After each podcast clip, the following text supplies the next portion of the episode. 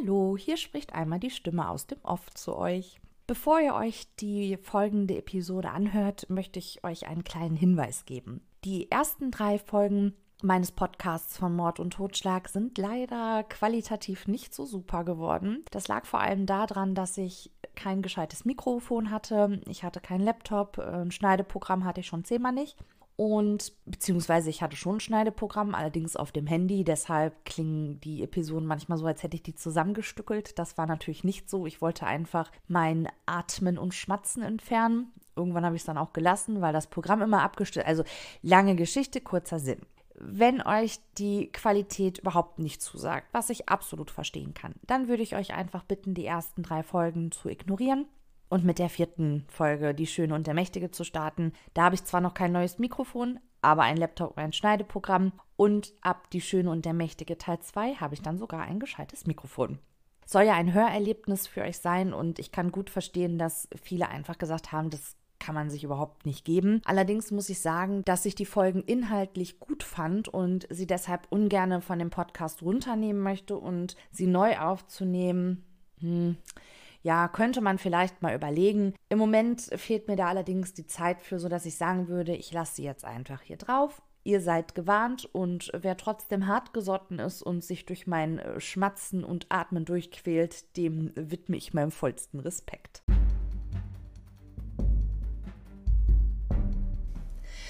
Hallo und herzlich willkommen zur ersten Episode von Mord und Totschlag. Mein Name ist Steffi und ich möchte euch heute über die tragische Geschichte der Familie Watts berichten.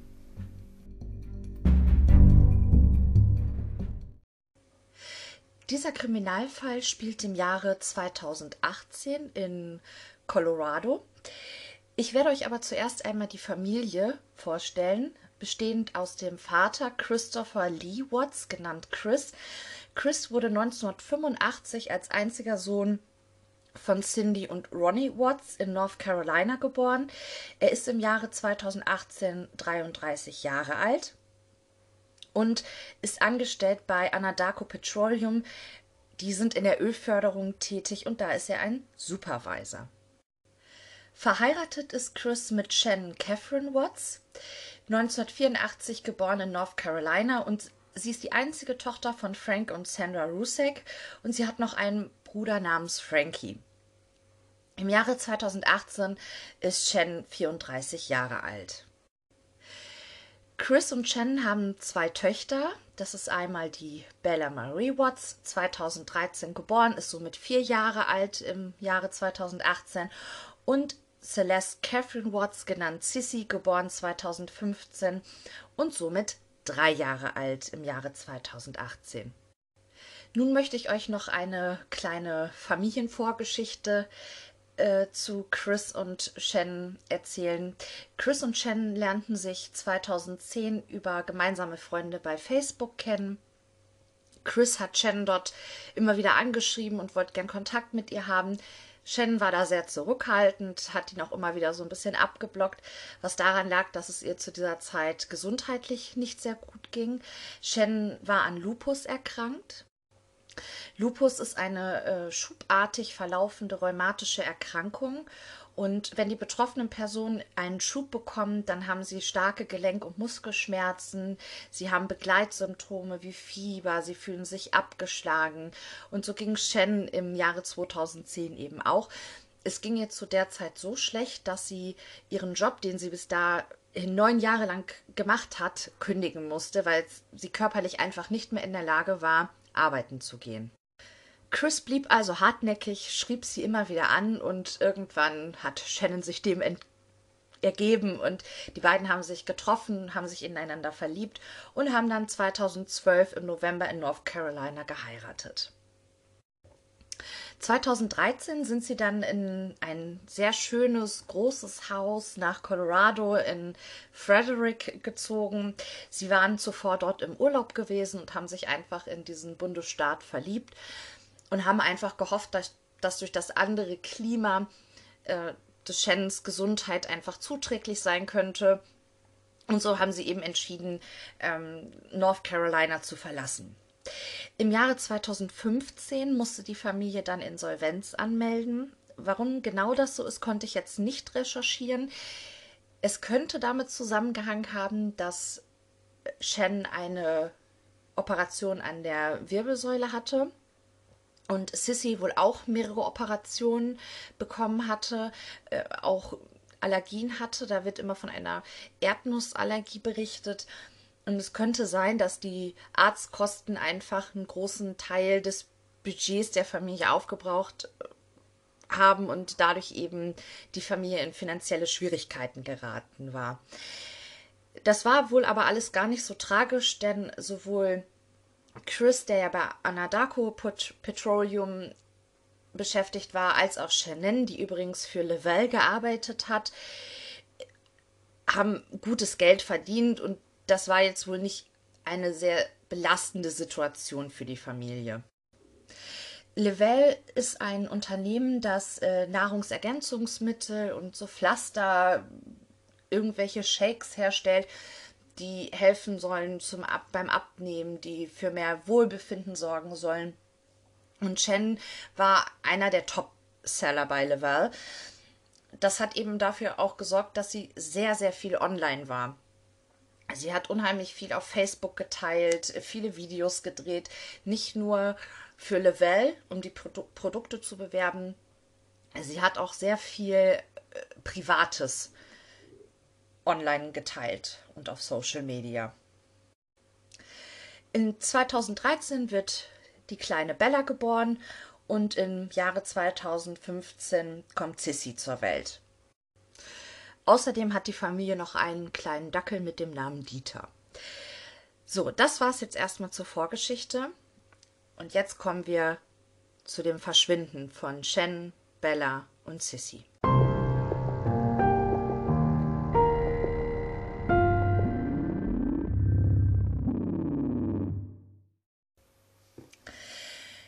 Shannon war an dem Wochenende vom 10.8. bis zum 12.8.2018 mit ihrer Freundin und Arbeitskollegin Nicole Atkinson auf einer Geschäftsreise in Arizona. Sie sollte eigentlich an dem Sonntagabend nach Hause kommen. Es gab da aber äh, Schwierigkeiten mit den Flügen und so kam es, dass sie erst an dem Montag um 1.48 Uhr in der Nacht nach Hause kam. Nicole berichtet, dass Shen an dem Wochenende in keiner guten Verfassung war. Ähm, sie war sehr blass, sie hat wenig gegessen, es ging ihr einfach überhaupt nicht gut. Das könnte daran gelegen haben, dass sie wieder einen Schub bekommen hat. Es könnte aber auch daran liegen, gelegen haben, dass äh, Shannon in der 15. Woche schwanger war mit einem kleinen Jungen, den sie Nico nennen möchte. Es gibt eine Überwachungskamera an der Haustür der Familie Watts und somit konnte genau nachvollzogen werden, dass Nicole Shen morgens um 1.48 Uhr abgesetzt hat. Shen geht mit ihrem Koffer die Auffahrt hoch, schließt die Haustür auf, geht rein und als sie die Tür hinter sich schließt, fährt Nicole wieder. Am nächsten Morgen erreicht Nicole Shannon nicht. Und das ist sehr ungewöhnlich. Shannon ist ständig online, hat ihr Handy ständig bei sich und in der Hand. Und sie wundert sich schon etwas. Und eigentlich hatte Shannon an dem Tag auch einen äh, wichtigen gynäkologischen Termin, den sie auch nicht einhält. Nicole sollte sie eigentlich dorthin bringen, aber Shannon hat sich eben nicht gemeldet. Im Laufe des Vormittags stand für Shannon noch ein wichtiger geschäftlicher Termin an und auch den verpasst sie und Nicole macht sich zu diesem Zeitpunkt bereits richtige Sorgen und sie ruft Chris an. Chris ist bereits auf der Arbeit und sagt zu Nicole am Telefon, sie soll sich keine Sorgen machen. Ähm, Shannon sei mit den Kindern auf ein Playdate gegangen und ähm, bei welcher Freundin wisse er jetzt zwar nicht, aber es sei alles in Ordnung. Und Nicole sagt daraufhin, also es kann sie gar nicht verstehen. Sie weiß, dass Shen an dem Vormittag ganz andere Pläne hatte und ob er sich denn sicher sei. Und ja, Chris sagte, es sei alles in Ordnung und das Gespräch ändert. Aber Nicole ist so besorgt, dass sie sich um etwa 12.10 Uhr zu Shens Haus begibt. Sie sieht, dass das Auto von Shen in der Garage steht. Sie sieht, dass ihre Alltagsschuhe im Flur stehen. Sie klopft, sie klingelt, sie ruft. Aber es kommt außer ein Bellen vom Dackel Dieter nichts zurück. Nicole kennt den Türcode, aber sie kommt nicht rein, weil die Tür von innen verschlossen ist. Die Garage ist ebenfalls mit einem Code gesichert. Den kennt Nicole nicht, deshalb ruft sie Chris erneut an. Und sie sagt ihm, dass das Auto von Shen in der Garage steht, dass ihre Schuhe da sind und dass sie gerne den Code für die Garage haben möchte. Sie möchte gerne im Haus nachschauen, ob es Shen wirklich gut geht. Es ist so in den Staaten, dass äh, häufig eine Verbindungstür von der Garage in das Haus vorhanden ist, so auch bei den Watts. Aber Chris sagt zu ihr, das äh, mache gar keinen Sinn, ihr jetzt den Code zu geben. Die Garagentür würde häufig so stark klemmen, da würde sie gar nicht reinkommen. Und er würde sich jetzt auf den Weg nach Hause machen und dann könnten sie gemeinsam schauen, was los ist. Nicole kommt das aber alles so komisch vor, dass sie sich entschließt, auch die Polizei zu informieren. Das tut sie. Und die Polizei trifft dann um 13.40 Uhr am Haus ein. Der Polizist tut es Nicole gleich. Er geht um das Haus, er ruft, er klopft, er klingelt. Es kommt ein Nachbar auf die Veranda. Er fragt, der Polizist fragt ihn, haben Sie äh, die Familie heute gesehen? Der Nachbar sagt, nein, mir ist auch nichts aufgefallen. Und der Polizist ruft Chris dann nochmal an und Chris sagt ihm, er sei in zehn Minuten da, sollen doch bitte gerade noch warten. Er wäre gleich da, er würde dann die Haustür öffnen. Also müssen der Polizist und Nicole noch ein bisschen warten und dann kommt Nate. Nate ist der Nachbar der Familie Watts und er kommt auf den Polizisten zu und berichtet ihm, dass er eine Überwachungskamera an der Außenseite seines Hauses hat, die in Richtung des Watts-Hauses zeigt und 24-7 aufnimmt. Und er würde die Aufnahmen gerne zur Verfügung stellen. Wenn der Polizist Interesse hat, könne er gerne zu ihm kommen und sie könnten sich die Aufnahmen angucken. Um 14 Uhr erreicht Chris dann das Haus. Ähm, er begrüßt den Polizisten. Nicole lässt er so ein bisschen links liegen. Ich denke mal, er war jetzt sauer, dass sie die Polizei dazu geholt hat. Und er gibt den Code an der Garagentür ein, öffnet die, guckt in das Auto von Shen und sagt, hm, komisch, die Kindersitze sind ja noch da. Er geht dann in das Haus und sagt, er öffnet die Tür. Also Nicole und Poliz der Polizist sollen nicht durch die Garage ins Haus, sondern sie sollen gerade warten. Es dauert auch circa anderthalb Minuten, bis er dann die Haustür öffnet und der Polizist und Nicole ins Haus kommen können. Sie gucken sich auch dort erstmal um, sie rufen nach Shen, sie rufen nach Bella und Sissy, aber es kommt keine Antwort. Sie suchen das Haus ab, um sicherzustellen, dass Shen, dass da kein medizinischer Notfall vorliegt. Und dann entdeckt Nicole, dass Shen ihre Handtasche in der Küche hat stehen lassen. Der Koffer vom Wochenende ist auch noch nicht ausgepackt, der steht da auch noch ungeöffnet. Und in dieser Handtasche sind elementare Gegenstände, ohne die Shen das Haus niemals verlassen hätte. Das war zum einen ihr Handy. Zum anderen wichtige Medikamente, sowohl für sie als auch für Sissy, die ja diese Erdnussallergie hat. Und sie sagt zum Polizisten, hier stimmt irgendwas nicht. Ohne ihre Handtasche, ohne diese Dinge würde sie niemals das Haus verlassen. Der Polizist Nicole und Chris gehen eine Etage höher, wo sich die Schlafzimmer befinden. Und Chris geht in das Elternschlafzimmer. Dem Polizisten fällt direkt auf, dass das Bett abgezogen ist. Da sagt er aber nichts zu. Aber man sieht auf der Bodycam-Aufnahme, dass er doch relativ lange auf dieses Bett guckt. Und neben dem Bett liegt auch, ich weiß nicht, ob das ein Kissenbezug war, er hebt ihn auf jeden Fall kurz an. Man muss dazu sagen, alles, was ich euch jetzt erzähle, die Verhöre, die Bodycam-Aufnahmen, sämtliche Videos und Fotos, die Shannon ins Internet geladen hat, das ist alles noch abrufbar. Die komplette Ermittlungsakte wurde online gestellt, Autopsieberichte, alles. Warum das so ist, weiß ich nicht, aber Fakt ist, ihr könnt auf YouTube einfach mal Chris Watts, Shan Watts eingeben und da könnt ihr ganz viel, was ich euch gerade erzähle, auch nochmal mit Bild euch anschauen.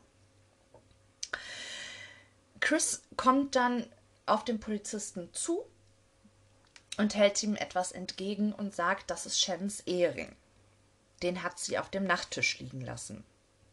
Und der Polizist fragt ihn, ist denn da noch eine Nachricht bei gewesen? Und Chris sagt, nein, das, da liegt nur der Ehering.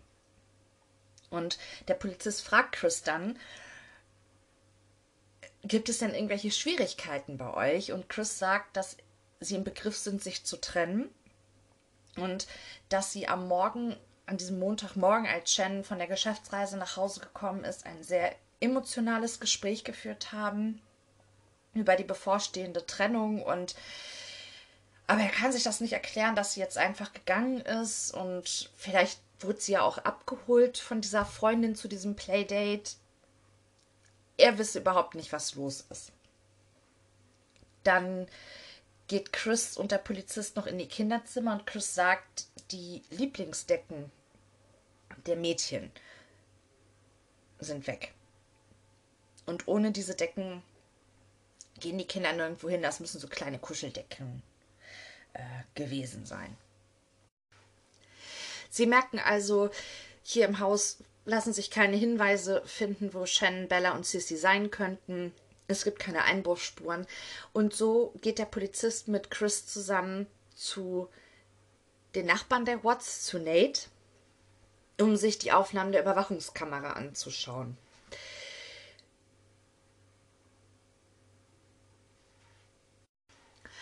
Auch davon gibt es Aufnahmen der Bodycam und das muss man einfach mal gesehen haben, um das äh, genau zu verstehen. Es ist so, dass da ein riesengroßer Fernseher ist. Nate steht vor dem Fernseher mit einer Fernbedienung und sucht die verschiedenen äh, Frequenzen des Morgens raus, die er aufgenommen hat, beziehungsweise die die Überwachungskamera aufgenommen hat. Der Polizist steht auch vor dem Fernseher und schaut sich das an. Und Chris steht aber neben dem Fernseher mit dem Rücken zur Wand, sodass er das Fernsehbild überhaupt nicht sehen kann. Wibbelt hin und her hat die Hände über dem Kopf zusammengeschlagen, tippt manchmal auf seinem Handy rum, aber er guckt sich diese Aufnahmen nicht an. Man sieht auf den Aufnahmen, wie er zwischen 5.27 Uhr bis 5.45 Uhr am Morgen des 13.08.2018 seinen äh, Truck beladet. Er fährt den Truck dafür rückwärts in die Garage und ein Teil der Ladefläche ragt bis in die Garage hinein. Und dann sieht man immer wieder, wie er hin und her läuft. Er erzählt dem Polizisten dann, dass er dort äh, seine Thermoskanne und Computer und sein Essen auf den Truck lädt, um, lädt, um sich eben für die Arbeit äh, vorzubereiten.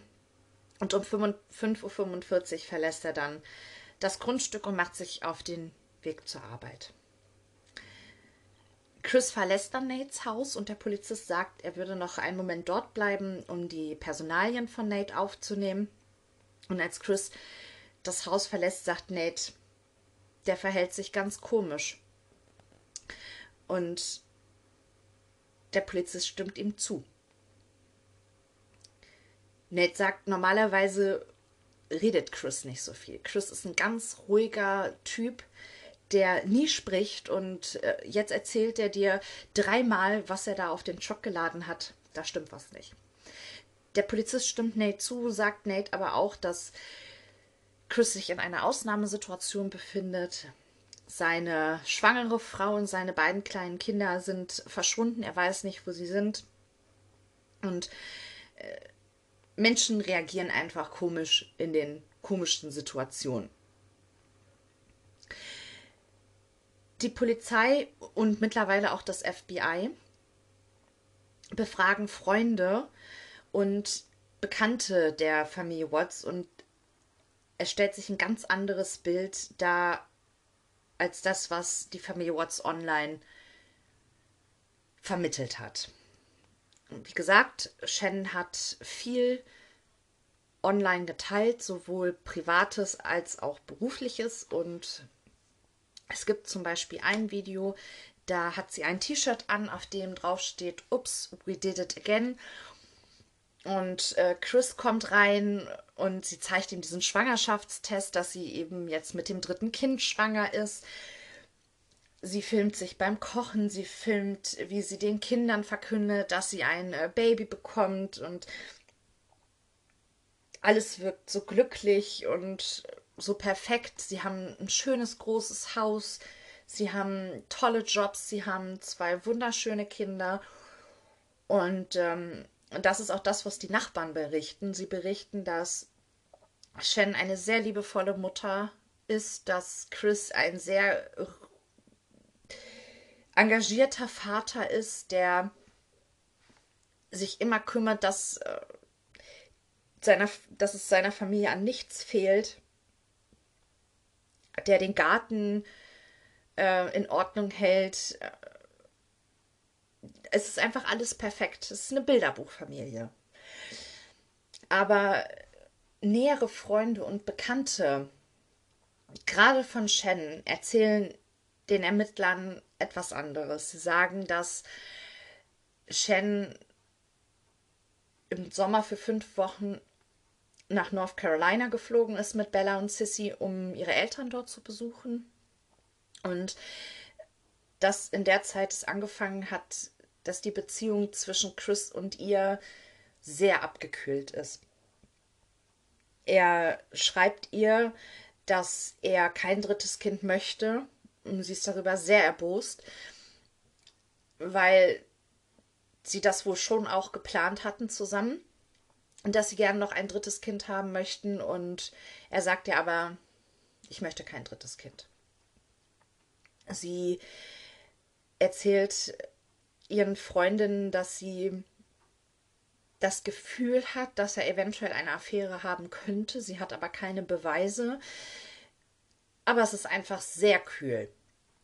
Er ist sehr kühl zu ihr. Und als sie zurückkommt, steht ein Ultraschalltermin an, einen 3D-Ultraschall. Und da kommt Chris auch mit. Und während des Ultraschalls äh, greift sie nach seiner Hand und er schiebt ihre Hand aber weg und guckt auch gar nicht richtig auf dieses Ultraschall. Sie freut sich total, dass sie den kleinen Nico sehen kann, aber Chris' Reaktion ist sehr verhalten. Und das hat sie so sehr getroffen, dass sie einer Freundin schreibt, dass sie die Gender Revival Party, also ein, eine Party, auf der bekannt gegeben wird, welches Geschlecht das Kind nun haben wird, dass sie die absagt. Und das tut sie auch. Sie sagt diese Party ab. Sie möchte erstmal gucken, dass sie mit Chris die Probleme irgendwie geregelt bekommt, dass die Ehe wieder läuft. Und sie sagt ihren Freundinnen aber auch, dass nachdem Chris ihr gesagt hat, dass er kein drittes Kind möchte, dass sie sich sehr unwohl in seiner Nähe fühlt. Sie sagt nicht, dass sie Angst vor ihm hat, aber sie fühlt sich einfach überhaupt nicht mehr wohl. An dem Wochenende vor ihrem Verschwinden war sie ja in Arizona auf einer Geschäftsreise und Nicole berichtet, dass sie dort eine sehr hohe Kreditkartenabrechnung bekommen hat für ein Essen. Und sie ruft Chris daraufhin an und äh, fragt ihn, was das sei. Und dass sie nicht glaubt, dass diese hohe Essensrechnung von einer Person stammen könnte, selbst wenn er mit Bella und Sissy essen gegangen wäre, die ja zu diesem Zeitpunkt an diesem Wochenende mit Chris zu Hause geblieben sind. Also das könne sie nicht nachvollziehen. Und er sagt, nee, also er sei auf einem Footballspiel gewesen und äh, er hätte dann gegessen und es sei nur von ihm, aber sie glaubt ihm das nicht. Sie sagt ihm auch, dass sie glaubt, er habe eine Affäre, aber er streitet das alles ab. Nachdem die Ermittler diese ganzen Informationen bekommen haben und Chris sich sehr komisch verhalten hat, streben sie nochmal eine Hausdurchsuchung an. Sie nehmen Leichenspürhunde mit, da konnte ich leider nicht rausbekommen, äh, was die für ein Ergebnis geliefert haben. Zu diesem Zeitpunkt beginnt auch die Berichterstattung. Die Medien bekommen von diesem Fall mit, dass eine junge, hübsche Mutter und ihre beiden entzückenden kleinen Mädchen verschwunden sind. Und sie begeben sich zu dem Haus, um eben live zu berichten. Und es ist so, dass Denver 7, ein Nachrichtendienst, Chris interviewt. Und sie fragen ihn, ob er denn wisse, wo seine Familie sein könnte. Auch dieses Interview kann man sich online noch anschauen. Und Chris steht da, die Arme vor, vor dem Bauch verschränkt wippt hin und her, grinst die ganze Zeit, sagt, er möchte unbedingt seine Kinder zurückhaben und seine Frau schüttelt dabei aber den Kopf. Das ist natürlich Küchenpsychologie, das ist mir klar. Aber wenn man sich das anschaut, da merkt man einfach, dass Chris nicht besorgt ist. Das fällt auch den Ermittlern auf und sie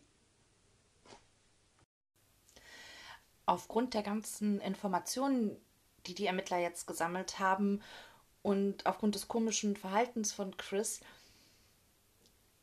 wird nochmals eine genaue Hausdurchsuchung äh, im Watts Haus gemacht, inklusive Leichenspürhunden. Ähm, ob diese Leichenspürhunde was gefunden haben oder nicht, konnte ich leider nicht rausfinden. Äh, es ging in erster Linie ja darum, forensische Beweise zu sichern. Das war nicht unbedingt von Erfolg gekrönt, aber sie haben in der, im Mülleimer in der Küche ein Bettlaken gefunden. Und ich hatte ja schon gesagt, dass äh, dem ersten Polizisten, der zuerst im Haus war, bereits aufgefallen war, dass das Bett abgezogen war und das zweite Bettlaken war unauffindbar aber ein Bettlaken lag eben im Mülleimer in der Küche. Zur Zeit der Hausdurchsuchung startet auch die Berichterstattung der Medien und Chris lässt sich von Denver 7 interviewen. Auch das Interview könnt ihr euch auf YouTube angucken. Chris hat die Arme vor der Brust verschränkt, er wippt hin und her, er lächelt und er wirkt überhaupt nicht besorgt. Und das fällt den Ermittlern natürlich auch auf. Und so rückt er immer mehr in den Fokus, dass er wahrscheinlich doch etwas mit dem Verschwinden seiner Familie zu tun haben könnte.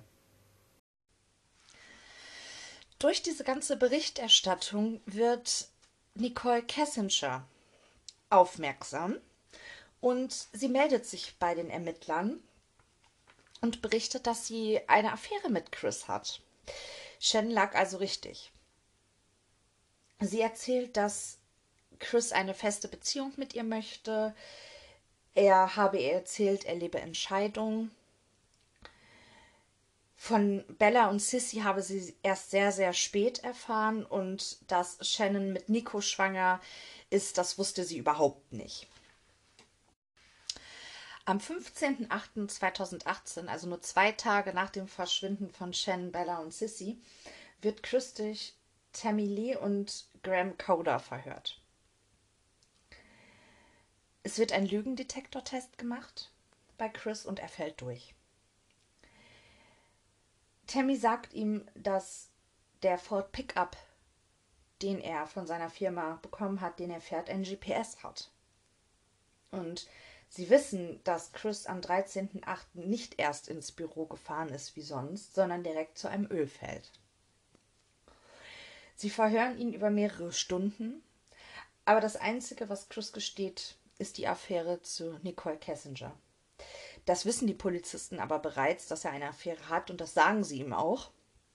Und dass äh, sie die Kessinger da raushalten möchten, weil sie hat damit nichts zu tun. Er soll jetzt bitte sagen, wo seine Familie ist. Durch den Lügendetektor Test wissen sie, dass er das weiß und es geht jetzt nicht mehr darum, ob er das war, ob er was mit dem Verschwinden zu tun hat, sondern was er getan hat.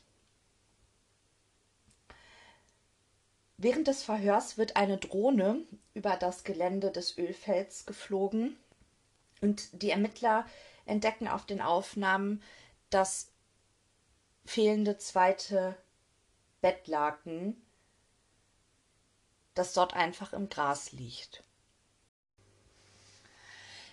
Die Suchtrupps schickten ein Foto von diesem Ölfeld, auf dem dieses äh, Bettlaken liegt, an Tammy Lee und Graham Coder. Die beiden Ermittler probieren nochmal den Druck auf Chris zu äh, erhöhen. Sie wenden unterschiedliche Verhörmethoden an, verschiedene Gesprächstechniken.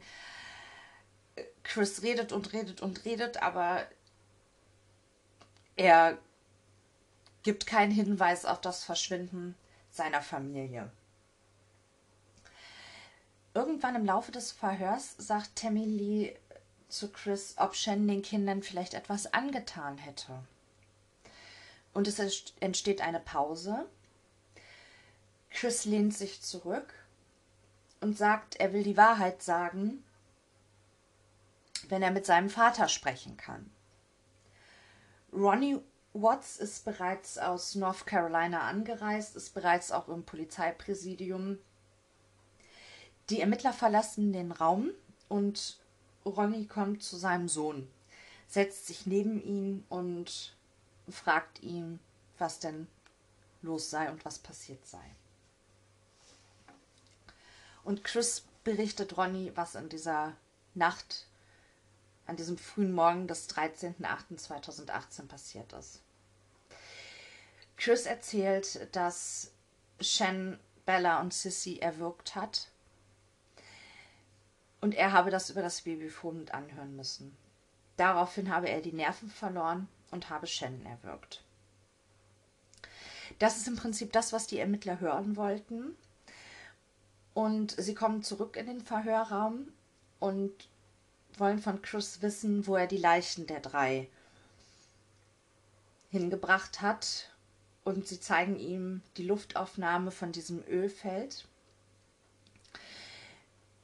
In der Mitte dieses Ölfeldes stehen zwei Öltanks. Und Chris zeigt auf einen Öltank und sagt, hier liegt Bella. In dem anderen Tank liegt Sissy.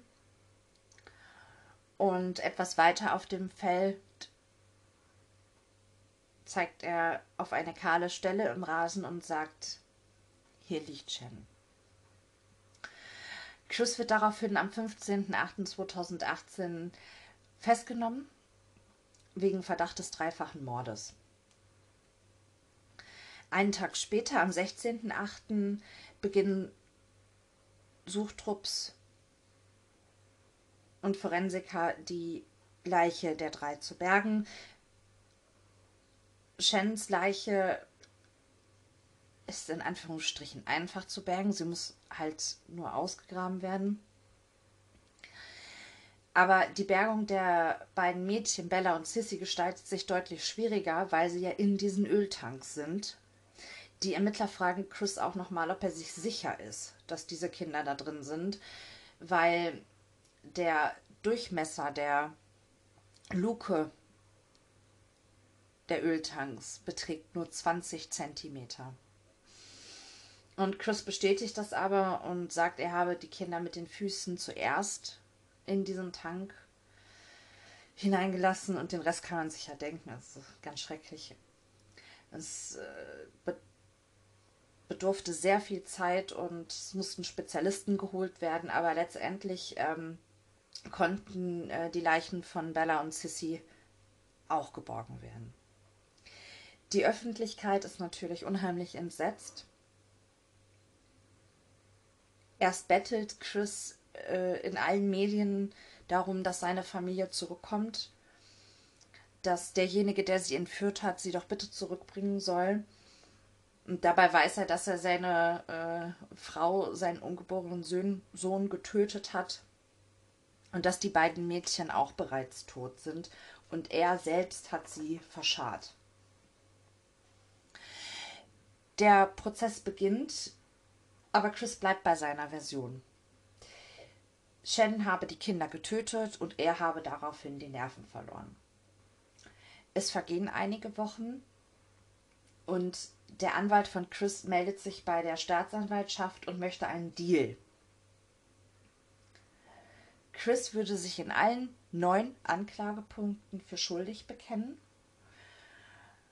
aber dafür würde die Staatsanwaltschaft auf die Todesstrafe verzichten. Beziehungsweise das Gericht. Und die Staatsanwaltschaft hält Rücksprache mit Shannons Familie und sie stimmen zu.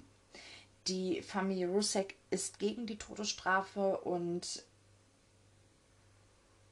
möchte Chris eigentlich lieber lebenslänglich hinter Gittern sehen, denn ihn auf dem elektrischen Stuhl sitzen zu haben.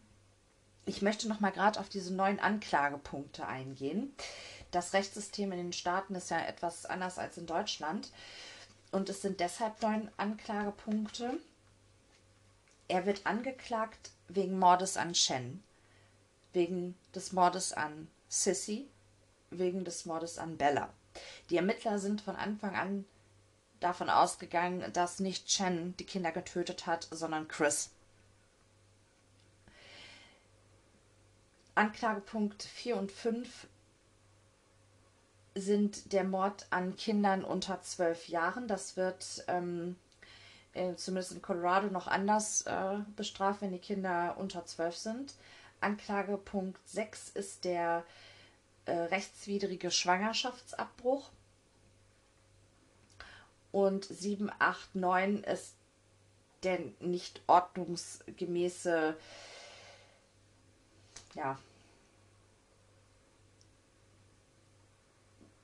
ich weiß gar nicht, wie ich das nennen soll. Es ist, äh, er hat die Leichen halt verscharrt. Das sind sieben, Anklagepunkt 7, 8 und 9.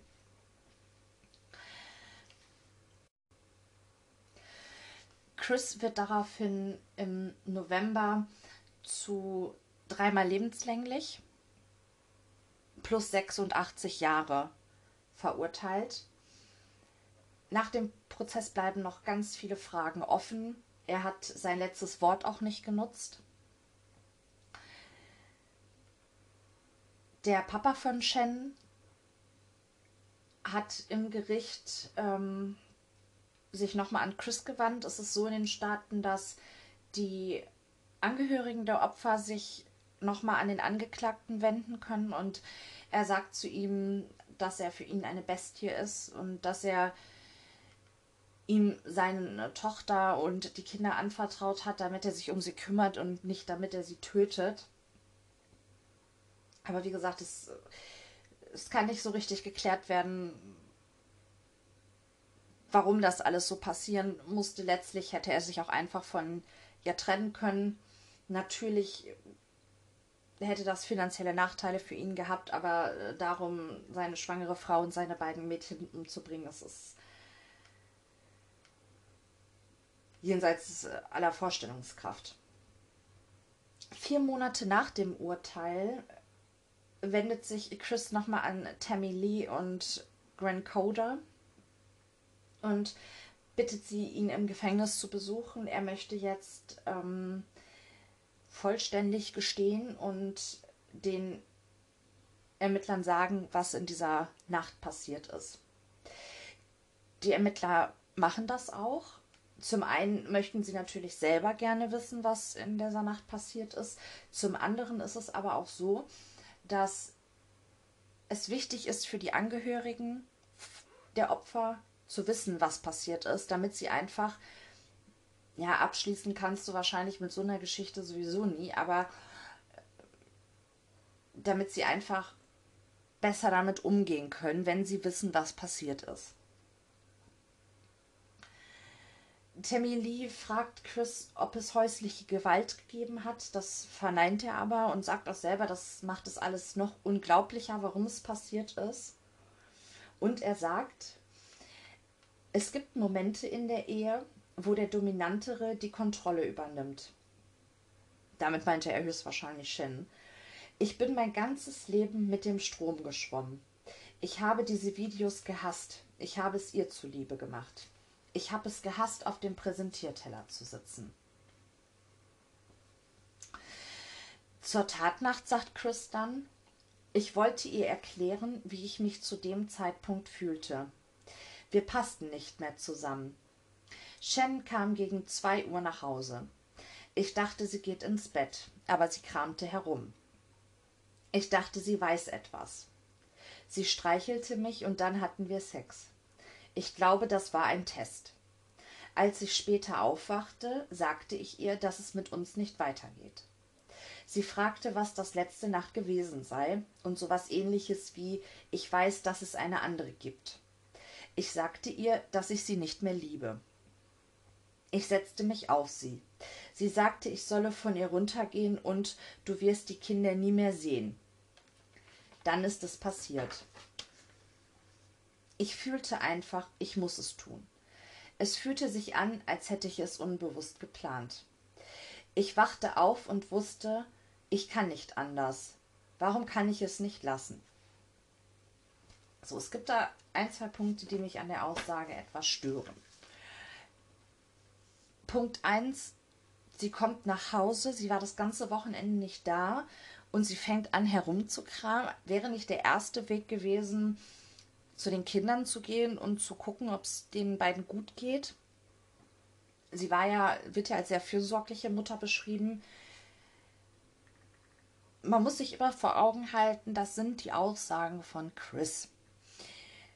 Es gibt Theorien, dass Shen, als sie nach Hause kam, die Leichen der Kinder gefunden hat, dass die beiden zum Zeitpunkt der Heimkehr von Shen schon tot waren kann man nicht beweisen, aber da gibt es verschiedene Theorien, die auch nicht ganz unlogisch klingen.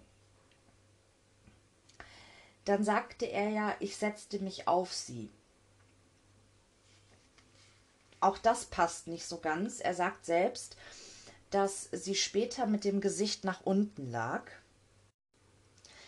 Allerdings hatten sie ja zuvor laut seiner Aussage ein Streitgespräch. Und da wird Shen wohl kaum auf dem Bauch gelegen haben mit dem Kopf zum Kissen. Das halte ich doch für sehr unwahrscheinlich. Zudem ist es so, dass auf einer der Bettlaken Make-up-Reste und Wimpern von Shen gefunden wurden und der Autopsiebericht sagt ganz klar, sie ist von hinten erwürgt worden. So könnte es natürlich sein, dass er sie vielleicht im Schlaf erwürgt hat. Also es passt alles, diese Aussagen, was in dieser Nacht genau passiert ist, das passt alles irgendwie nicht so hundertprozentig zusammen. Die Ermittler sagen Chris, dass sie ja bereits wissen, dass er Shen getötet hat ähm, und das hat er ja bereits vor Monaten gestanden. Was sie interessiert, warum auch Bella und Sissy sterben mussten. Und Chris erzählt, dass nachdem er Shannon getötet habe, er sich umgedreht hat und Bella steht in der Tür zum Schlafzimmer. Und sie fragt, was mit ihrer Mutter sei. Ich sagte nur, es geht ihr nicht gut. Dann trug ich sie nach unten und fuhr den Wagen in die Einfahrt. Chris packt also Shannon in ein, eines dieser Bettlaken gewickelt und die lebenden Kinder in seinen Truck und fährt zum Ölfeld. Graham Coder fragt, wer zuerst sterben musste, ob Bella oder Sissy. Und Chris sagt, über diesen Teil will ich nicht reden. Das waren meine Babys. Ich spreche noch jede Nacht mit ihnen. Wenn ich die Bilder sehe, weiß ich nicht, wie das passieren konnte. Ich habe es geliebt, Vater zu sein. Das habe ich zerstört. Diese Atmosphäre in diesem Interview, auch das kann man sich bei YouTube angucken, ähm, geht allerdings fast fünf Stunden. Die Atmosphäre in diesem Interview ist sehr locker. Der Umgangston ist sehr freundlich. Tammy Lee sagt in einem späteren Interview, dass ihr das sehr schwer gefallen ist, dass dieser ganze Fall sie auch sehr mitgenommen hat. Dass es aber wichtig war, dass sie Chris freundlich und offen begegnen, weil nur so öffnet er sich.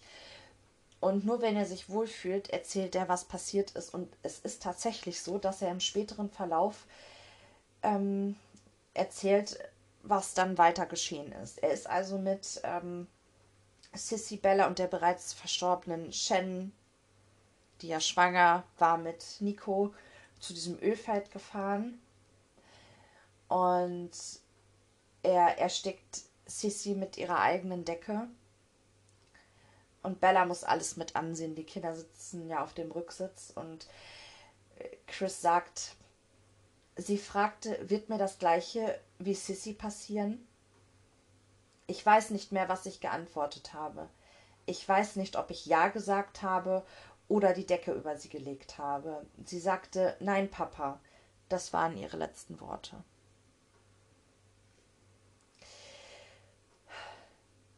Chris verbringt Bella und Sissy dann in die Tanks. Er kehrt zum Auto zurück, gräbt ein flaches Loch und verscharrt Shen und Nico im Schatten der Öltanks. Chris, ich war sauer auf Shen und habe meinen Ärger an jedem ausgelassen, der an diesem Morgen da war. Ich hätte heute zwei Töchter und einen vier Wochen alten Sohn und eine wundervolle Frau. Jetzt gibt es nur noch mich. Das war die tragische Geschichte der Familie Watts. Man muss sich wirklich fragen, was, diesem, was mit diesem Mann nicht in Ordnung ist. Ich habe da nicht sonderlich viel Ahnung von, aber es wird schon gesagt, dass er definitiv ein Narzisst ist. Das klingt für mich auch einleuchtend alleine die Vorstellung, ich habe eine Affäre und möchte ein neues Leben beginnen, also muss meine alte Familie sterben.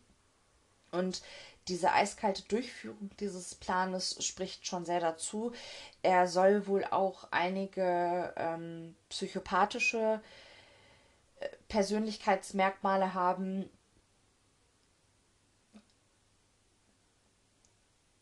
Wie man es dreht und wendet, es ist einfach ein ganz, ganz komischer Mensch. Er wird den Rest seines Lebens im Gefängnis bleiben. Er bekommt unheimlich viel Post von Frauen, die äh, ihn attraktiv finden und die mit ihm eine Beziehung haben möchten. Ach, das ist unglaublich. Äh, auch diese Briefe sind alle veröffentlicht worden. Da kann man äh, auch noch mal eine eigene Episode über dieses Phänomen machen, dass äh, Frauen sich zu Serienmördern oder generell zu Männern hingezogen fühlen, die schwerste Straftaten begehen. Shen, Nico, Bella und Sissy sind übrigens in North Carolina bestattet worden. Sie haben dort ein wunderschönes Denkmal bekommen, das ist ganz toll gestaltet worden mit Schmetterlingen und äh, Fotos, die in dieses Denkmal ähm, eingesetzt wurden. Auf dem Denkmal steht übrigens Shannon Rushek, also ihr Mädchenname. Die, der Familie war das einfach ganz wichtig, dass sie mit der Watts-Familie nicht mehr in Verbindung gebracht wird. Ja. Ich glaube, ich habe jetzt die wichtigsten Aspekte dieses Falls soweit äh, erzählt. Ich hoffe, ihr konntet einigermaßen folgen. Wie gesagt, es ist meine erste Podcast-Folge. Ähm, an der einen oder anderen Stelle habe ich mich auch verhaspelt, weil ich dann doch irgendwie ein bisschen aufgeregt war. Aber ich hoffe, es hat euch gefallen und ihr hört beim nächsten Mal auch wieder rein. Bis dahin, tschüss.